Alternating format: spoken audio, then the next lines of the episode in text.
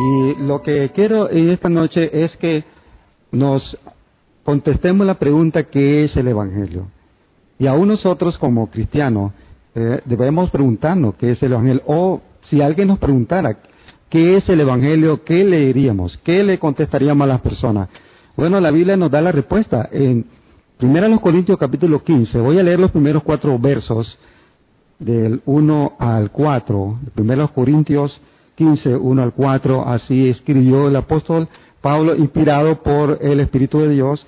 Así, además os declaro, hermano, el Evangelio que os he predicado, el cual también recibisteis, en el cual también perseveráis, por el cual asimismo, si retenéis la palabra que os he predicado, sois salvos, si no creísteis en vano.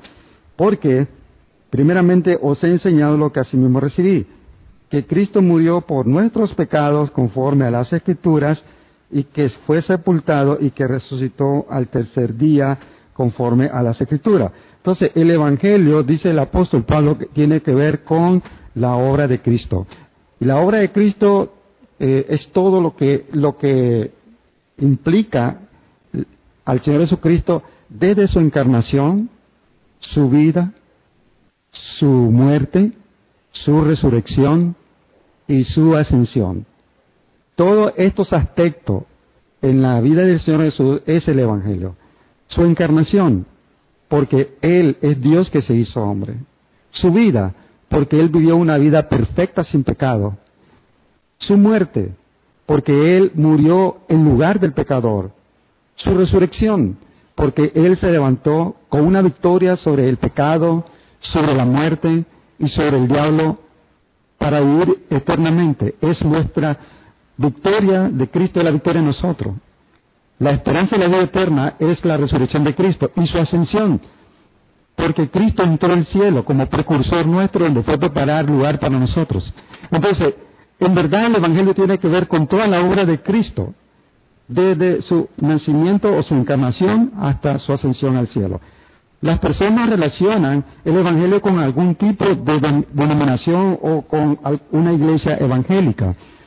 Y hasta a veces la gente asocia el Evangelio con alguna secta.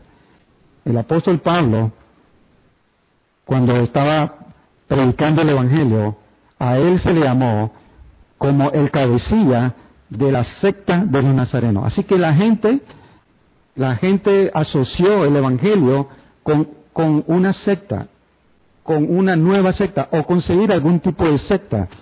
Cuando alguna persona cree en el Evangelio, en verdad es señalada de haberse cambiado de religión o de haberse vuelto evangélico.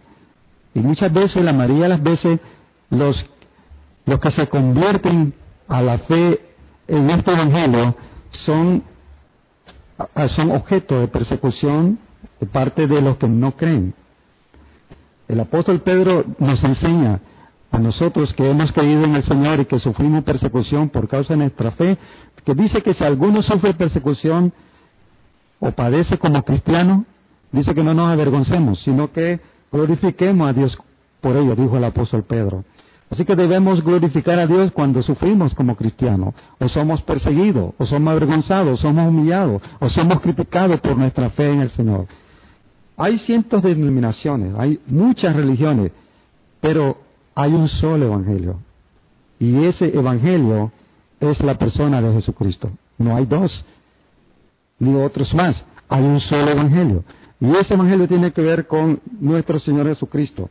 Por eso, creo yo, que nosotros debemos denominar nuestro evangelio no solo como evangelio, sino debemos llamarlo el evangelio de Jesucristo, porque cuando estamos diciendo el evangelio de Jesucristo estamos indicando de qué se trata nuestro mensaje, nuestra predicación, nuestra fe, nuestra creencia, nuestra enseñanza.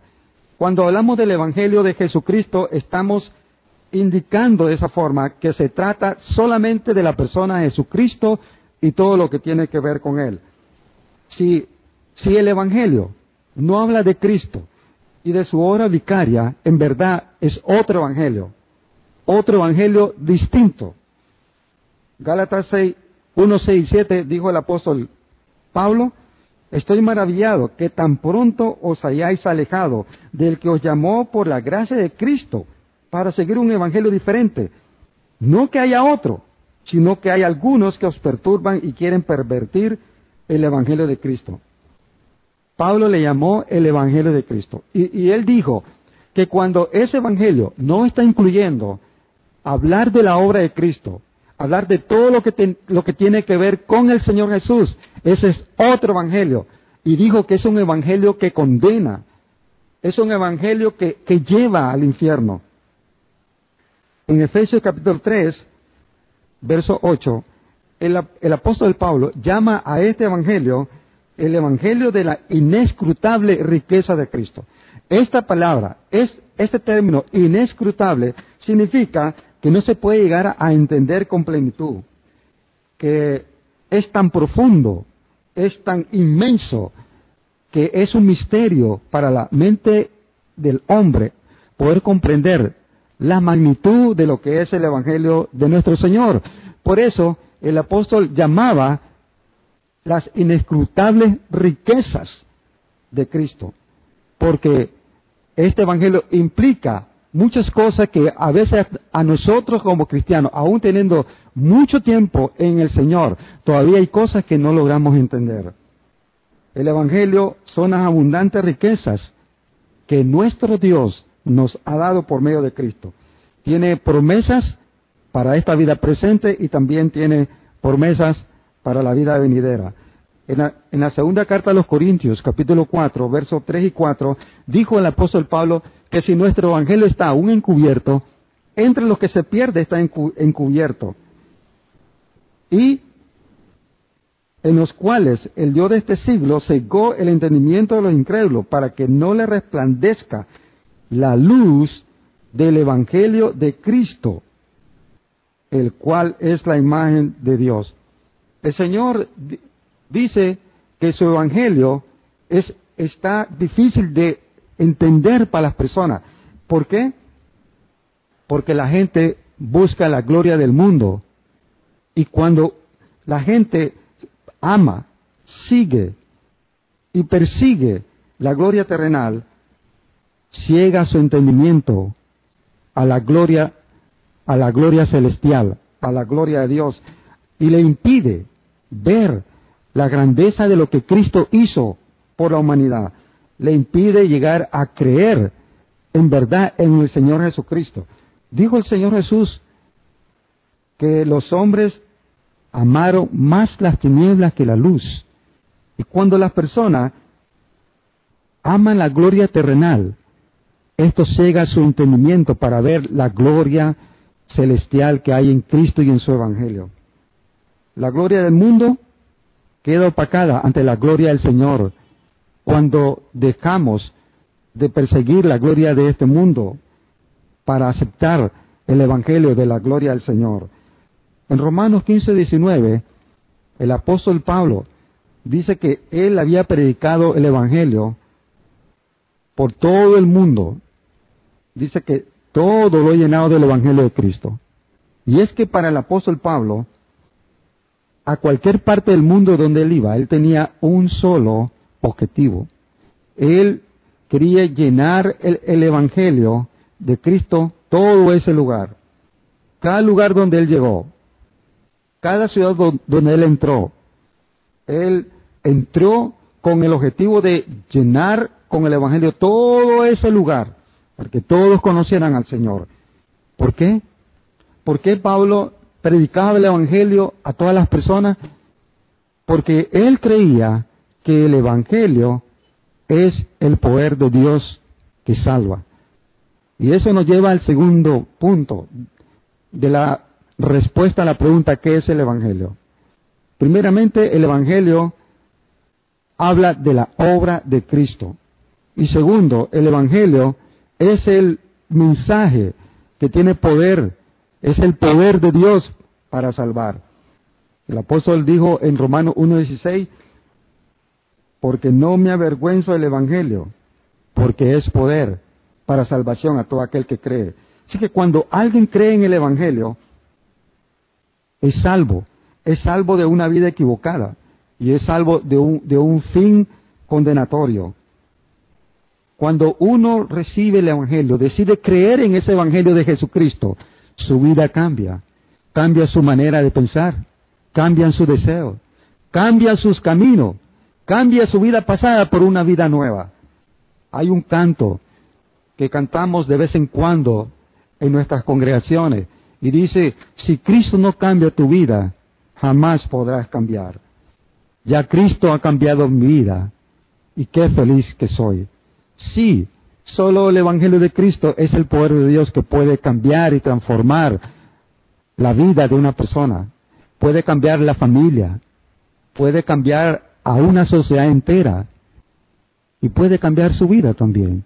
Quizá usted ha probado de mucha manera querer cambiar su vida, dejar la, vida de maldad, de pecado, de vicio, la vida de engaño, la vida de hipocresía, esa vida que lleva, ha querido cambiarla, ha deseado cambiarla, ha buscado manera de cambiar, pero no se puede cambiar la vida sin el poder de Dios.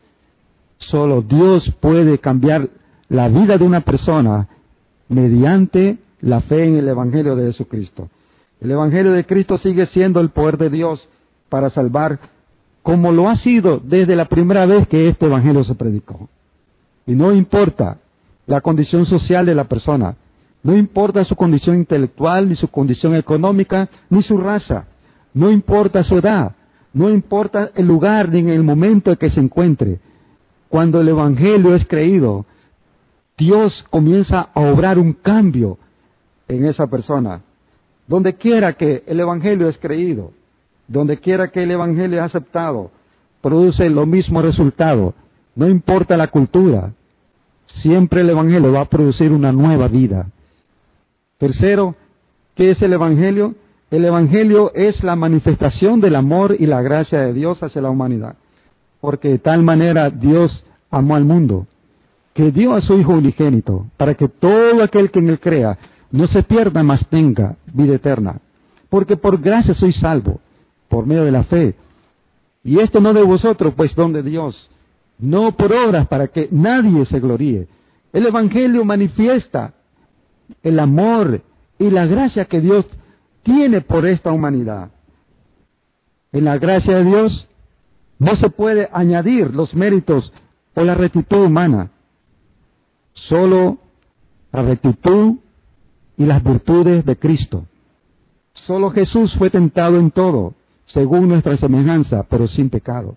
Así que a la gracia de Dios no se le puede añadir las obras humanas, no se le puede añadir la virtud de los hombres o, los méritos que nosotros tenemos. En verdad, la gracia de Dios solo incluye los méritos y la rectitud de Cristo. Y a la fe no se le puede añadir las obras. La fe consiste en creer en la obra de Cristo, muriendo en lugar de nosotros, muriendo, dando su vida a favor de nosotros. Así que creer que, que hay que ser bueno, creer que hay que hacer buenas obras para ser salvo, ese no es el Evangelio. Ese es un Evangelio humano, centrado en el hombre, centrado en el individuo, pero no es el Evangelio de Cristo, no es el Evangelio de Dios, no es el Evangelio bíblico, no es el Evangelio que puede salvar, es otro Evangelio que le quita la gloria a Dios y lleva a la perdición eterna. Y finalmente, el Evangelio es el mensaje de Dios que ofrece perdón y vida eterna. Cuando se cree el Evangelio, eh, Dios salva. El Evangelio es la única base sobre la cual un Dios santo y un Dios recto puede salvar puede recibir al pecador en el cielo. No hay otra manera. No hay otra base. Si usted quiere recibir el perdón de sus pecados y quiere tener la seguridad de la vida eterna, solamente a través del Evangelio puede ser perdonado por un Dios santo y justo. Y solo por la fe en el Evangelio de Jesucristo, usted puede tener la seguridad de que va a estar en el cielo al lado de Dios para siempre. ¿Qué tienes que hacer? Hay que tomar una decisión. Cuando el apóstol Pedro predicó el Evangelio, el Evangelio de Jesús a la gente, la gente le preguntó, ¿qué tenemos que hacer? ¿Qué tenemos que hacer para ser salvos? ¿Qué tienes que hacer? El apóstol Pedro dijo, arrepiéntanse y conviértanse para el perdón de sus pecados. En primer lugar, usted va a tener que tomar la decisión de arrepentirse de sus pecados. ¿Qué es arrepentirse? Arrepentirse es cambiar. Arrepentirse es dar la media vuelta, cambiar la dirección de su vida, dejar la vida que lleva para empezar una vida nueva. Ahora bien, usted no puede cambiar solo por arrepentirse. Usted necesita a Cristo en su vida. Así que el arrepentimiento en verdad implica una decisión de la persona de querer dejar el pecado, de querer dejar la, vida que lleva, la vida sin Dios, la vida de pecado. Es un deseo y una decisión de hacer un cambio en su vida. Y ese deseo y esa decisión le va a llevar a tomar el segundo paso, que es poner su confianza en Jesucristo como su Salvador, como su único y suficiente Salvador. Esto de confiar en Cristo implica que usted va a dejar de confiar en todo lo que ahora confía. Quizá ahora usted, usted está confiando que por sus buenas obras usted va a ser salvo. Pues cuando usted cree en Jesús significa que usted va a dejar de confiar en sus buenas obras. Usted va a dejar de confiar en su religión. Usted va a dejar de confiar que tiene que pertenecer a una iglesia para ser salvo.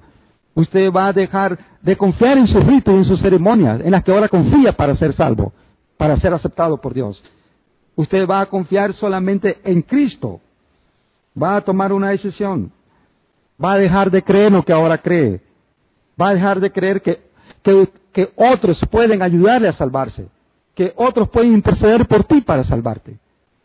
Vas a confiar en Jesús, quien tomó tu lugar y con su sangre pagó el precio para que Dios te perdonara. Vas a confiar en Jesucristo como tu único y suficiente Salvador.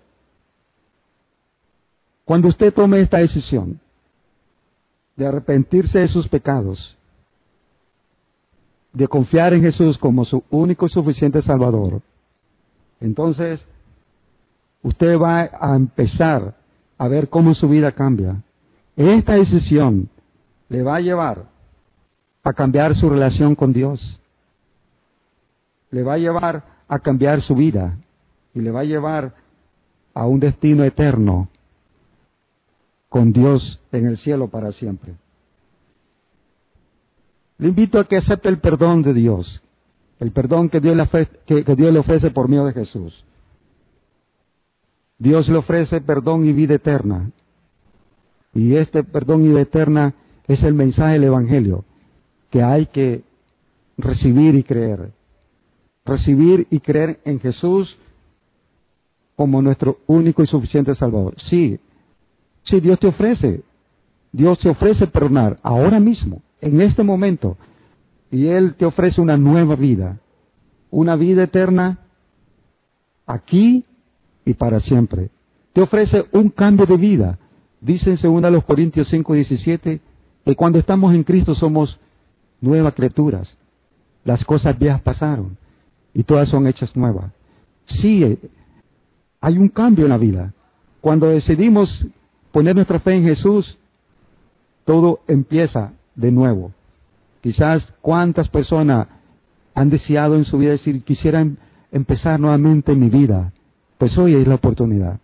La oportunidad es en este momento, decidiendo arrepentirse de sus pecados y confiando en Cristo como su único y suficiente Salvador. Al hacer esta decisión, usted tendrá la certeza interior que sus pecados han sido perdonados y que Dios le ha dado la vida eterna. Le invito a que haga esa decisión ahorita, ahí en su corazón, en el interior de su, de su corazón. Haga esa decisión. Dios yo acepto el perdón que tú me ofreces en Cristo. Acepto la vida eterna que tú me ofreces en Cristo. Me arrepiento de mis pecados, quiero cambiar, quiero empezar nuevamente, quiero empezar con Cristo en mi corazón. Y en este momento le hago mi único y mi suficiente Salvador. esta decisión hará que todo empiece de nuevo. Y tendrá la seguridad que Dios le ha perdonado y que tiene la vida eterna. Vamos a orar. Dios, gracias te amo por la salvación. El Evangelio de Jesucristo, que es, es el poder de Dios para salvar, es la manifestación de un Dios de amor y de un Dios que por gracia ofrece perdón y vida eterna a través de ese Evangelio de Cristo, de su encarnación, Dios viniendo a este mundo para salvar, viviendo una vida perfecta, sin pecado, para morir en la cruz en lugar del pecador y ofrecer su vida y su sangre como precio para que el pecador arrepentido pueda recibir al Señor Jesús y el perdón de sus pecados. Y también su resurrección. Se levantó para no morir más se resucitó para vida eterna. Y esa esperanza es nuestra esperanza, que así como Cristo resucitó a los muertos, también nosotros tendremos vida eterna. Y que vamos a estar en el cielo como nuestro Señor subió y entró en el cielo como nuestro precursor, parándonos nuestra morada celestial. Dios, gracias porque a través del Evangelio te ofreces perdón y vida eterna. Y por las personas que esta noche han hecho una decisión de poner su fe en Jesús para recibir el perdón de sus pecados y la vida eterna. Gracias a Dios. Gracias por el Evangelio de Jesús. Gracias. En el nombre de Jesús. Amén.